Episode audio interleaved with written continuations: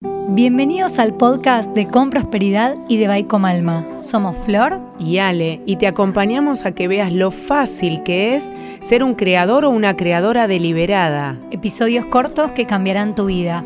Juntas. Te esperamos. Bueno, episodio 57 y ha sido filmada la danza de cada. Mm, de antes de cada episodio, ¿no? Tenemos como un bailecito endorfínico Espectacular. Que nos irriga el cerebro para estar más, eh, con más recursos. Bueno, gracias, gracias, gracias por estar ahí, quizás por la mañana, por la tarde, por la noche, corriendo, caminando, cocinando, manejando, charlando, caminando. Compartiéndolo con tu pareja, con tu amiga, con tu amigo. yo, la gente me dice, yo siento que me tomo un café con ustedes. Ay, sí, el otro día vino una clienta, eh, una coachee, que abre la puerta, yo tengo una puerta que sale del ascensor directamente para mi oficina.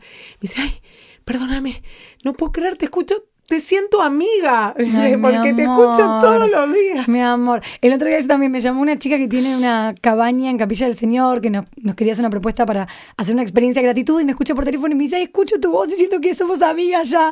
Como que es re normal escucharte. Digo, qué lindo que pase eso, ¿no? Totalmente. Cuánta gente cambió y cuánta gente empezó a ver el mundo como es, como en la caja de prosperidad, ¿no? Sí, total. Que te hace ver al mundo como es y no como crees que es. Totalmente. Bueno, Ale, siguiendo con esta temática de llevar el nuevo paradigma a los niños, las niñas a la edad temprana. Eh, hablamos en el primer episodio, que es el 55, de cómo integrar la gratitud, con ejercicios, con el libro de Kids, con el curso de coaching para niños que lanzas ahora de 4 a 7 años.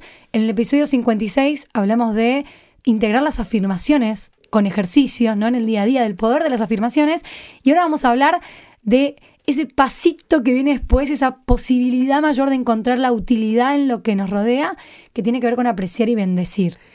Para mí fue un gran cambio para ver al otro porque fui una persona muy exigente, conmigo fundamentalmente, vengo de una familia muy exigente. Con el otro. Con el otro y consigo mismo. O sea, Obvio, porque terrible, porque para poder ser exigente con otro, primero, primero lo sos con, vos. Total. Em, y, además se empataba con una estrategia que es de PNL, que son los metaprogramas, que es ver el vaso medio vacío. Claro. Que me sirvió muchísimo para ir por más y crecí un montón, pero también... No podías valorar me costaba, no sé si no podía, pero me costaba mucho entender que siempre hay algo que le puedo dar valor a pesar de que no sea todo lo que quiero. Por el momento. Por el momento. Los chicos necesitan valorar el aprecio. ¿Por qué? Porque son personitas que vienen a pedir. Y dice las constelaciones que los únicos que le tenemos que dar sin esperar nada a cambio son a nuestros hijos. Claro. Para que ellos aprendan el dar sin esperar a sus propios hijos. Pero después en todas las relaciones humanas que tengamos es importante el equilibrio entre el dar y el tomar. Sí.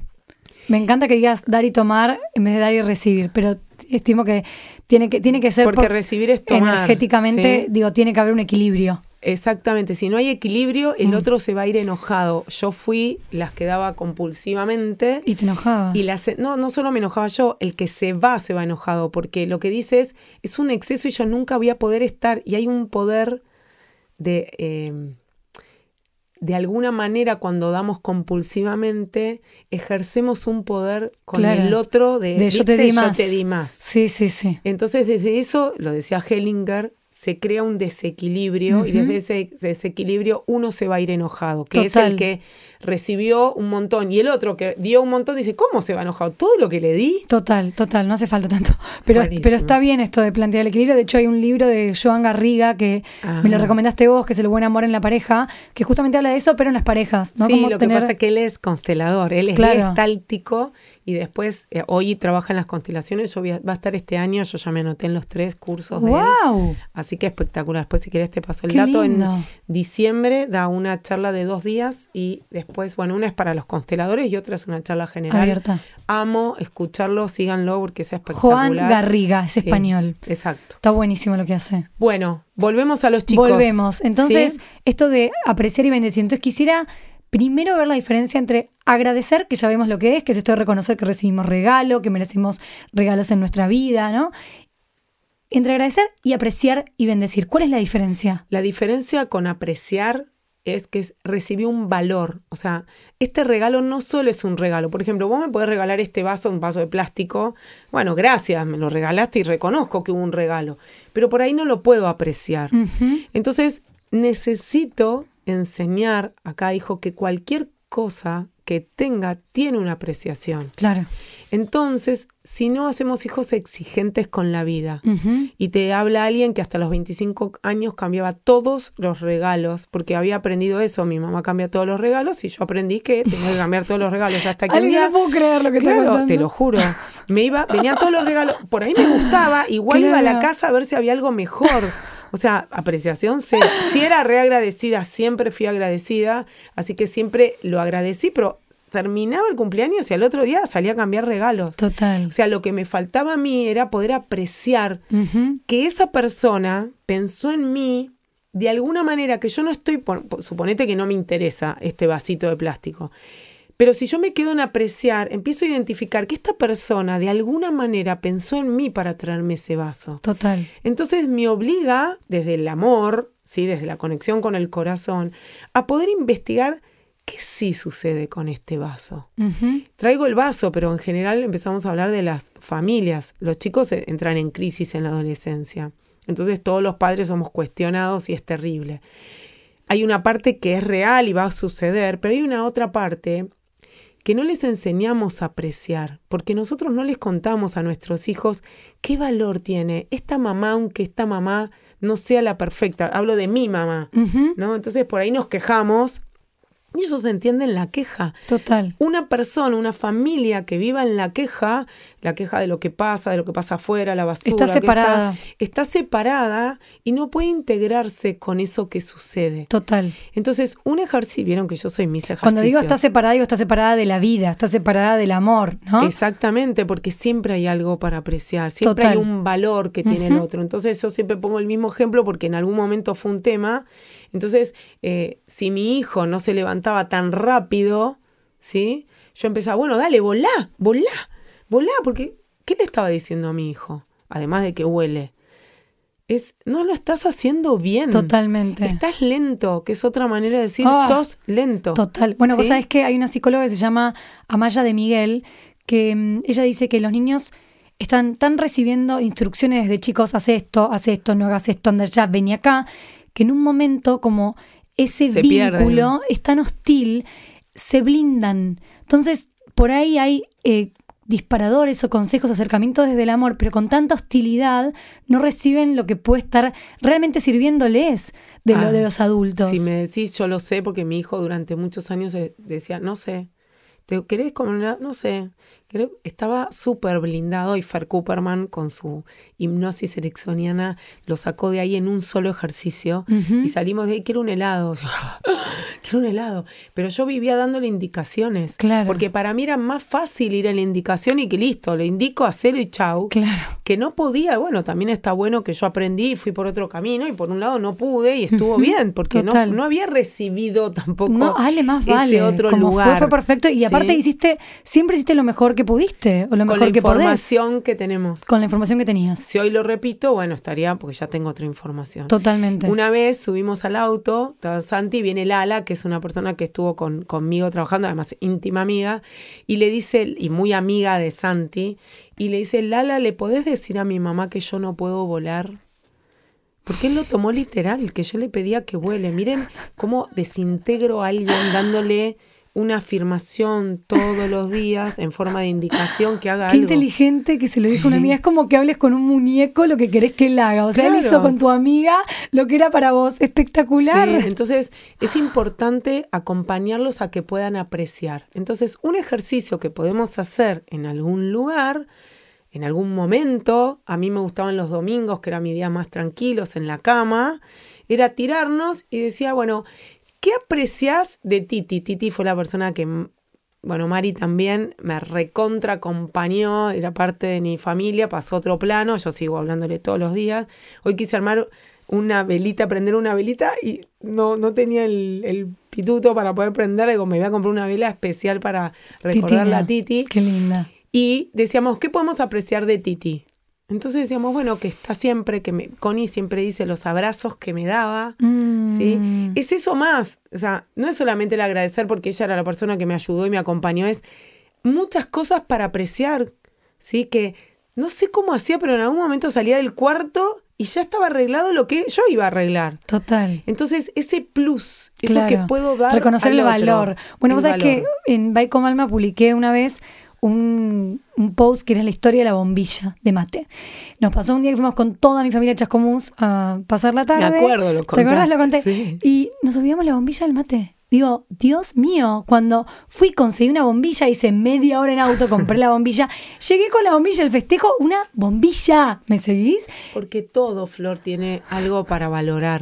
Lo que pasa es que no, no nos hicieron poner el foco ahí. Cuando Claro. yo puedo poner el foco, además, el sistema reticular activo, y esto es cómo funciona el cerebro, y en los chicos es buenísimo poder ir por ahí, me corre todo lo que no es, Claro. y dejo de poner el foco en que mi mamá me levantó la voz, o dejo de poner el foco que mi papá no estuvo. Mira, me pasó el otro día algo. Acto de mayo, de, perdón, de la bandera, ahora en junio.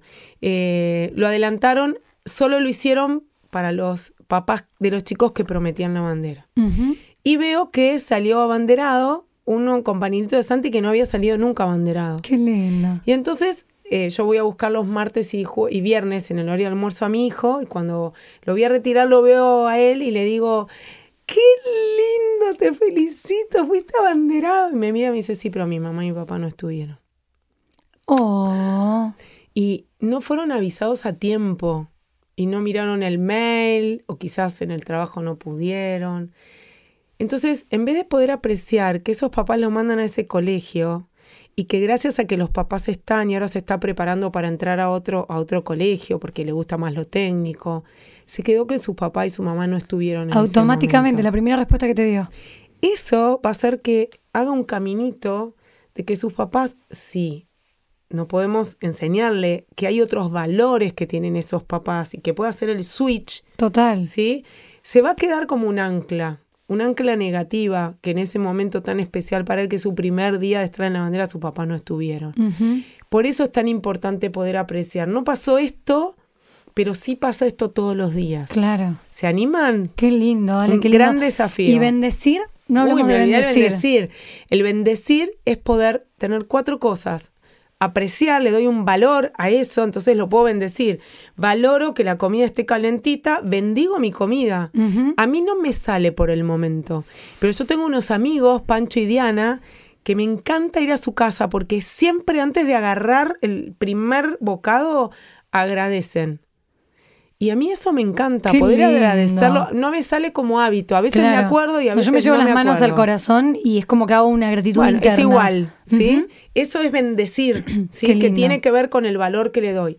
También es una anticipación, yo puedo bendecir lo que va a venir. Ok. Bendigo que un día voy a estar pudiendo agradecer el plato de comida. Y bendecirse a mí se me viene como esto de conectarlo con la creación.